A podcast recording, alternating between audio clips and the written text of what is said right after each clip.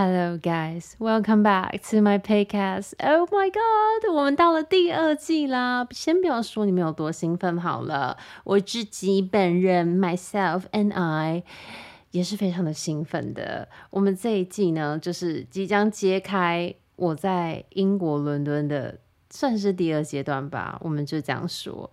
然后上一季大家已经，我已经被大家骂爆了，就说你现在是怎样留一个梗，现在就是让我们悬在这边，真的是不 OK 哦。I get it, I get it。我知道，我这一次呢，第二季真的算是重磅回归。你们有看到现在有看到我影像的人，请举手。Yeah，我这次呢决定要做 video podcast，然后必须请大家稍微忍耐一下，我的这个背景呢还是非常的阳春，好不好？我目前是在我的嗯工作室书桌而已，就是一个小小的空间，然后背后也是非常的杂乱。可是因为就是目前 podcast 这个部分呢，我还是处于一个。呃，新手的状态，然后目前也没有太多的空间、时间跟金钱可以去打造一个很美丽的场景，所以请大家多多的包涵。对，我会尽量的用我的 personality，我的个性有没有，还有我的夸张的表情，跟所有的任何的事情来弥补这个背景的缺失。不过希望呢，我们跟宇宙下订单，希望呢。我的 podcast 呢，蒸蒸日上，很快的呢，我就可以有一个很美丽的布景来和大家相见欢。All right，我知道大家都已经等不及了啦，我先来一个前情提要一下好了。你们之前呢，在我的 YouTube 上面都有看到，嗯，我有讨论我的奇葩前男友，然后到了上一季的《大英帝国历险记》呢，就是最后我前男友问了我一句：“Do you wanna get engaged？” 有没有听起来想说发生什么事情呢？到底会有什么事情？我们现在就来一一揭晓。其实，在我们讲就是，诶，他问了这个问题之后发生什么事情，我想要再跟大家补充一点点的之前发生的事情，是上一季没有讲到的。就是你们有没有觉得很奇怪？为什么是我先开口问这个问题？你们记得吗？是我先问他说，诶，我再过半年我的签证就要到期了，然后。现在我们是该怎么样呢？你们还记得这个问题是我问的吧？我问了这个问题之后呢，他才回说：“Do you wanna get engaged？” 其实，在我抽到英国打工度假签之后啊，我心里就是好像埋下了一颗定时炸弹。打工度假签呢是为期两年，那两年之后呢，就是你要自己再另寻其他的签证啊，还有出路。我那时候就是跟前男友在一起，所以我当然是想要继续留在英国，继续能够和他在一起。所以其实呢，在那一年半的时间之中呢，其实我都是一直很。嗯，怎么讲？一直有在思考这个问题。我们同居了，然后我们好像都往比较认真的那个方向走。那这个是我们之后还可以再讨论啊。当然，你们可以说，哎，其实我们根本就没有很认真，毕竟他的这些行为等等那类的。可是当下的我呢，是很想要相信这件事情的，就是我们是很认真的。所以呢，我我就是一直有想说，哎，那我们到底要怎么办呢？就是。该怎么样处置我们之间的感情？因为毕竟我如果要离开伦敦、离开英国的话呢，那相对的，我们这段感情当然就是可能没有办法继续走下去嘛。不要在那边跟我说可以远距离，我真的是。怎么样远距离啊？这个就未来完全没有交集呀、就如果我要离开英国了，我们的未来就是完全没有交集。你是想说大家会来台湾哦，还是我还可以再去英国？那如果我还可以再去英国的话，那就现在 right now 赶快解决啊！所以那时候远距离的恋爱对我来说根本就不是一个考量。而且你们想，你们有听前一季的人就知道。就是他会做这些事情的人，我怎么可能跟他远距离啊？我要把自己逼疯哦。所以其实那时候我其实是有一直在希望他可以提出，诶，我们之间到底该怎么办？到了最后那半年，他知道我签证快要过期了，然后我一直在等他说能不能讲这件事情，就他一直没有说。每一次就稍微有碰触到这个话题的时候呢，他就会有点稍微闪躲等等的，我就觉得有点。就是，就是搞得我内心很烦躁啦。我还记得那时候我在 BB 上班的时候，就常常跟我同事讨论，说我到底要怎么样跟他谈论这件事情。那时候的我还是处于一个非常没有自信，然后就是不知道该怎么办。可是我那时候其实。就问这个问题也很傻，你懂吗？什么叫做我要怎么跟他讨论这件事情？有什么难的？你就直接问他，就像我后来做的那样子，你就直球对决，直接问他。会在那边问说，嗯，我要怎么样才可以跟他说怎样怎样？我要怎么样才可以跟他讨论？会这样问的人呢，都是他其实内心是很惧怕他们即将有可能接收到的这个答案，所以他们才不愿意去问。因为他们觉得，如果我现在不问，我就可以活在一个我还没有被拒绝的幻想里面。但是我要是今天问了的话呢，有可能实打实的被拒绝，那这个现实呢，就不再是我可以逃避的。你们懂我意思吗？所以我常常收到派粉的问题说，我要怎么样才能跟公司提离职呢？要怎么样才能跟现在的男朋友分手啊？或者是我要怎么样跟他说，其实我们并不适合？这些的其实都不难。你想要做的话，你总会想得到方方法，但是就是因为你没有很想要去面对，你讲了实话之后要怎么样处理，所以你一直在逃避。那逃避的其中之一呢，就是把这件事情好像是我不会耶，谁可以教我？没有人可以教你，那是你的感情、你的工作、你和别人之间的情谊，所以只有你自己才知道什么样的方法呢是最佳的解决的方法。所以对于这些问题呢，我自己也比较是闪闪躲性的，比较不去直接的回回答啦，因为我只能够给你们我自己的意见。那我不知道你们之间，你知道上下文，我不知道你们之间是怎么样，所以对于我来说，会问这些问题的人呢，其实他们就是在逃避。就像那时候的我，也就是在逃避，逃避了一个月、两个月、三个月，我真的忍受不了了。在那一天，我决定直接问他，问他，再过半年我的签证就要到期了，那我们要到时候呢要怎么办呢？结果没有想到，他竟然反问我一句，问我想不想要订婚。我那时候听了也是觉得傻了，因为。你有听过人家说，你愿不愿意嫁给我？你愿不愿意和我结为夫妻、结为连理？但是很少听到有人说，你愿不愿意和我订婚？就不就是先求婚啊？求婚成功之后就算订婚了吗？所以他那时候问我这一句。Do you wanna get engaged？我也是心里觉得，呃，有点奇怪，有点奇怪。但当下我当然知道他是什么意思，但是他也在闪躲对于结婚这件事情的恐惧，所以他才说订婚嘛。那这就要讲到说，他其实是有准备要向我求婚的，但是呢，照他的说法来说呢，是我自己把这个机会给搞砸了。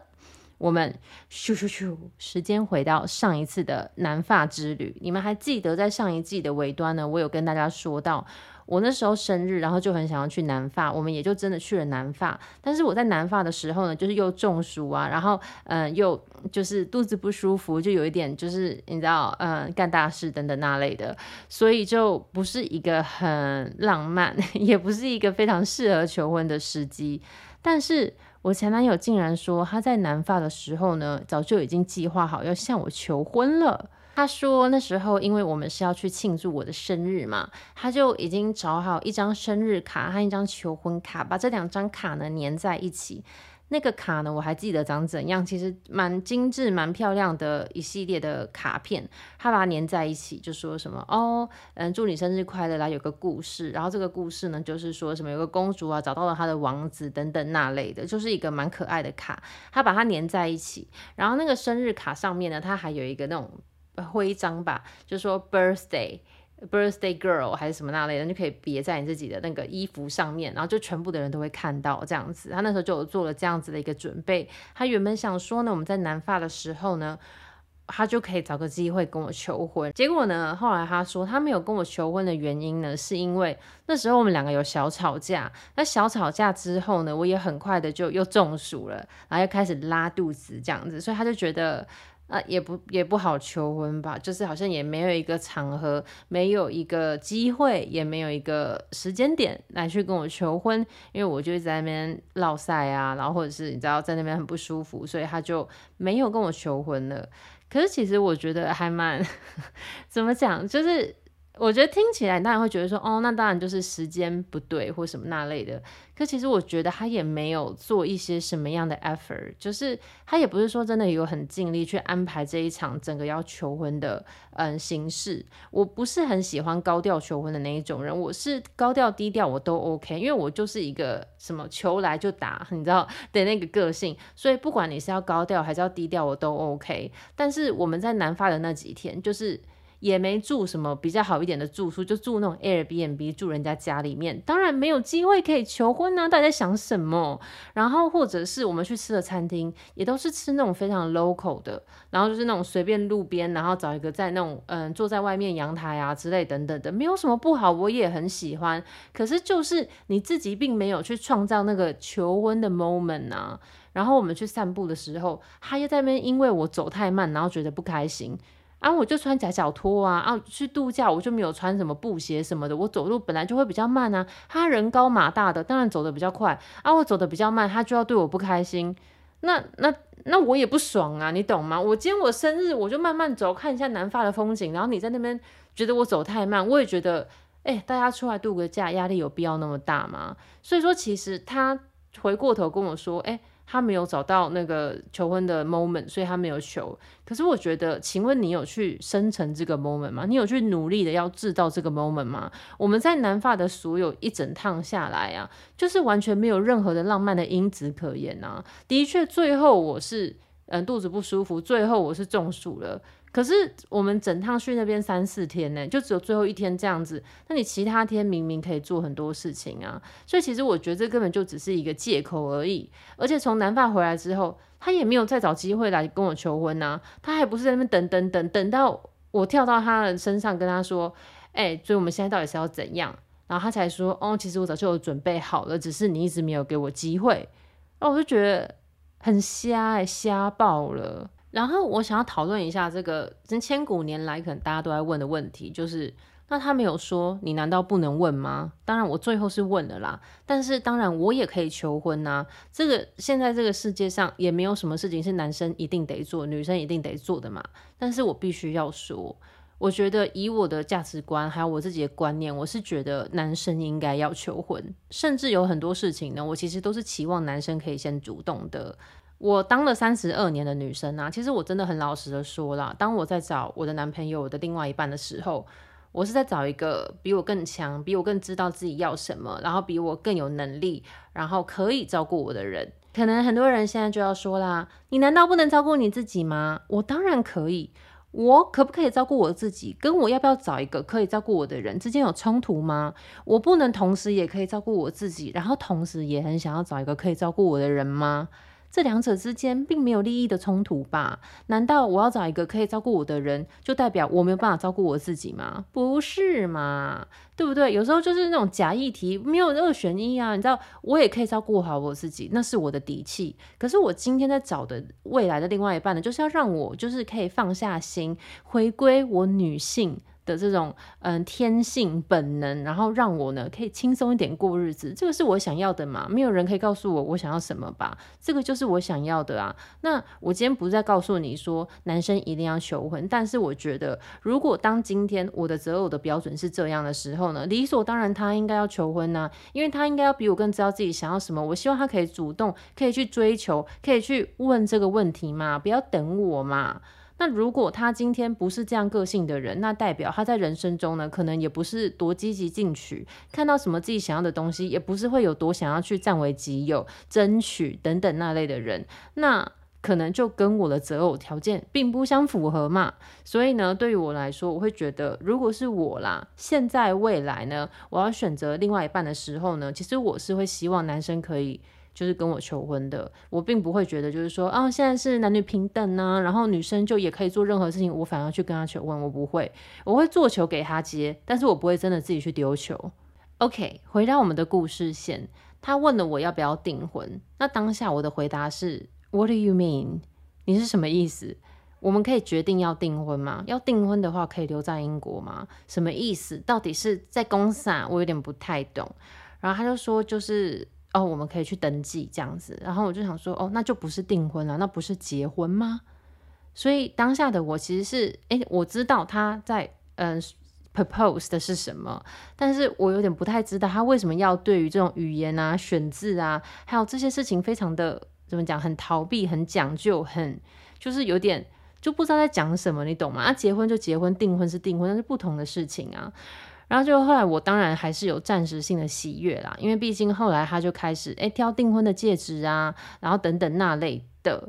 其实我跟你说，我当下是蛮开心的，就是他在挑戒指的时候，我是觉得蛮开心。可是你知道，因为他的经济状况，我那时候一直觉得他经济状况不怎么样，所以他挑一个订婚戒指，我就觉得有点他负担得起吗？他 OK 吗？我还非常就是白目的去跟他说，要不要我帮你出一点？我现在想到觉得说我要多下积一安四生，就是觉得说你到底是怎样订婚戒指，你也要去出钱，你是有没有搞错？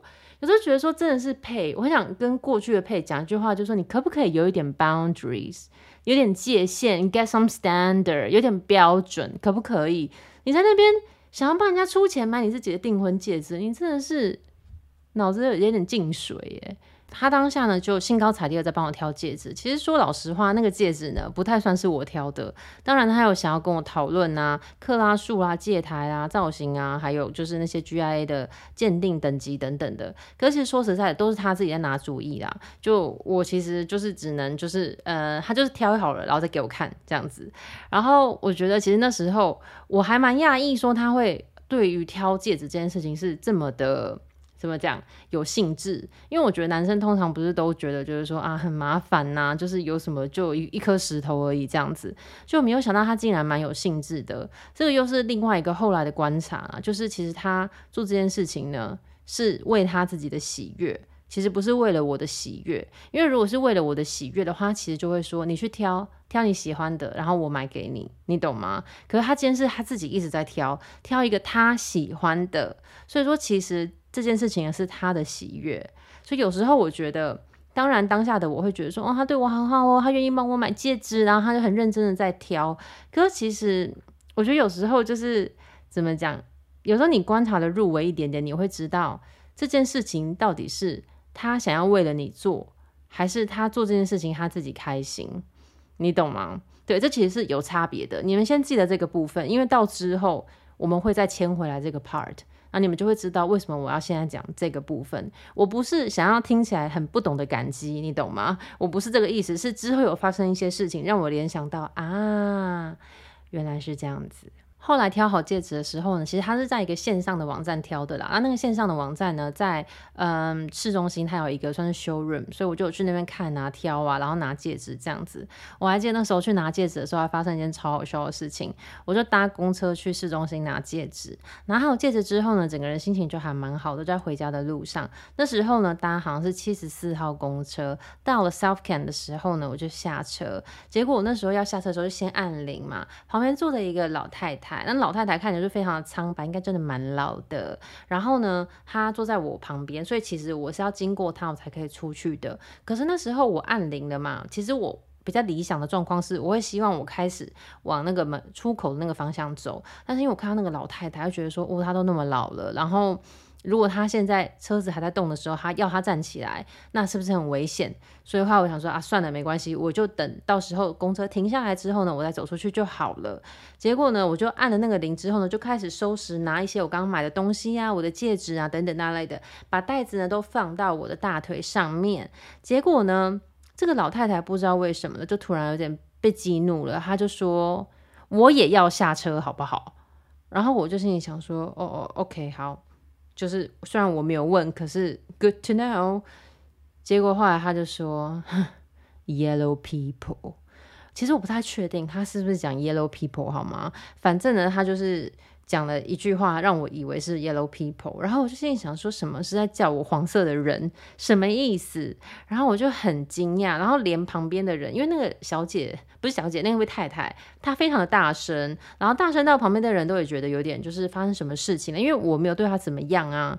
结果呢，她到站之后呢，他也就起来下车了，然后我心里就想说，他是不是觉得我刚刚在收袋子的动作啊，或者是按铃啊等等的，让他觉得被催促了，然后他就想要跟我说，我也要下车好不好？就是你不用在那边急，我也会动，所以你不用在那边急这样子。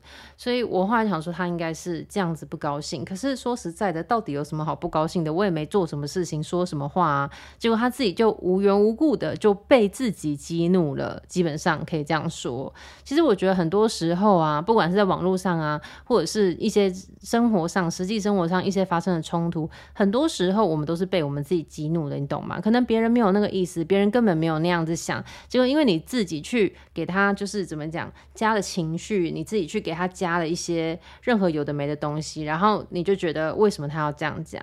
所以其实很多时候，如果你在乎这个人，如果你想要厘清你们两个之间的误会的话，其实我觉得直球对决，因为如果我今天很在乎那个老太太在想什么哈，我可能当下就会跟她说，不好意思，我们是不是有一些什么误会？就是我并没有什么任何的意思，你怎么你感觉像蛮生气的？可能这样子就可以，其实很好的解决这一切。但是呢，因为我也不是很 care 他，你懂吗？所以当下我也没有问，而且那时候我也蛮俗辣的，所以就也没没问，这样就对了。可是如果说今天这个人是你的家人呐、啊、你的同学啊、你的朋友啦，其实我觉得与其与其啦去那那边觉得有很多的情绪堆叠，然后觉得说他就是怎样怎样怎样，你看他又他又跟他朋友出去了，也没揪我，他什么那类的。我觉得其实很多时候你去直球对决去问他这件事情，会远比你自己一个人在暗。在那边就是预想啊、设想啊一大堆，来得好的更多。所以就像是今天我前一阵子不是拍了一个回复酸民的影片吗？其实我觉得我真的也没有觉得他们对我有什么样的 personal attack。就是当然他们有很多说什么你很丑啊、你很老啊、你英文很烂啊，这些是对我本人的攻击。可是其实 they are not personal。他们一点都不是针对我个人，那个是他们对我的投射。所以我拍影片，你们真的不要再说什么，你不要再拍影片回复酸民了。我不是在回复他们，我拍影片是来打趣的，来搞笑的，来展现幽默感的，是要来取悦你们的。我不是要回复酸民，他们就是我的目的不是他们，好吗？就是我觉得很多人可能还没有搞懂，我如果要认真回复他们的话，我就是跟他们生气呀，我就是把他们的话当真呐。可是我今天就是。就是在取笑他们而已啊！其实我觉得，对于这些酸民啊、霸凌人家的人啊，你最好解决他的方式呢，就是在他面前大笑，你懂吗？就是看着他就觉得说哈哈哈，笑死，你一点都没有被伤到，你反而是。用它做一个笑话，或者是呢，直接用以其人之道还其人之身。所以我今天真的不是在认真的回复他们，我要认真的回复他们，就是要针对他们说的话，很觉得说啊，你伤到我，你说我很老，我是不是真的很老？我现在年纪很大了吗？然后怎样怎样，我才没有年纪很大嘞，我现在还正年轻呢，不然你几岁？这个是你太认真了。有些人说我长得看起来很像四十岁，我就回他哦，真的吗？如果四十岁我可以长得像这样子的话，那就太好了，承你吉言喽。你就是要回到让他觉得他不知道该怎么样继续攻击你，你懂吗？因为我你的攻击我根本没有放在眼里。我今天人生呢，已经看过太多种的人，经历过太多的事了。到目前为止呢，这种区区人身攻击的言语呢，目前是已经伤不了我了啦。如果你说的是真的，我真的没有必要生气；如果你说的是假的，那我更没必要生气啦，对不对？所以呢，我拍酸民的影片呢，都是为了要取笑他们，好不好？来跟大家一起共同作乐。Yep. OK，我们今天的 Podcast 就到这边结束啦。希望你们喜欢这第二季第一集的回归。喜欢的话呢，不要忘记继续在帮我的 Apple Podcast 里面刷各种各样的可爱的评论。我现在决定呢，之后开始的每一集呢，我都要挑一个我觉得很可爱的评论，然后这边直接念出来，然后给大家我的回应，这样子。所以呢，如果你想要有机会可以被我念出来你的评论的话呢，请赶快到 Apple Podcast 帮我留一个非常可爱的评论吧。或者是你到 First Story 那边留也可以。我目前看得到的呢，就是 Apple Podcast 跟 First Story 的评论，然后 KKBox 跟 Google Podcast 好像没有评论吧。所以，Anyway，Thank you for tuning in. I will see you in my next one.